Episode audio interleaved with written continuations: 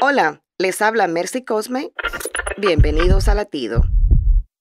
El proceso de mudanza es siempre muy estresante, aun si se toman las precauciones de ordenar e identificar piezas y cajas en el nuevo lugar, se produce algún tipo de desorden.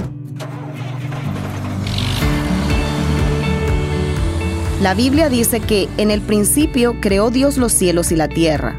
La tierra estaba desordenada, había tinieblas, pero el Espíritu de Dios se movía sobre las aguas y dijo Dios, sea la luz.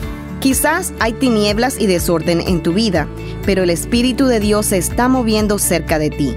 Quizás haya oscuridad, pero Dios quiere traer la luz a tu vida. Él quiere arreglar el rompecabezas en que te has convertido, si lo dejas entrar. Él ha dicho, sea la luz. ¿Dejarás que Dios ordene tu vida? Latido les llega a través del ejército de salvación.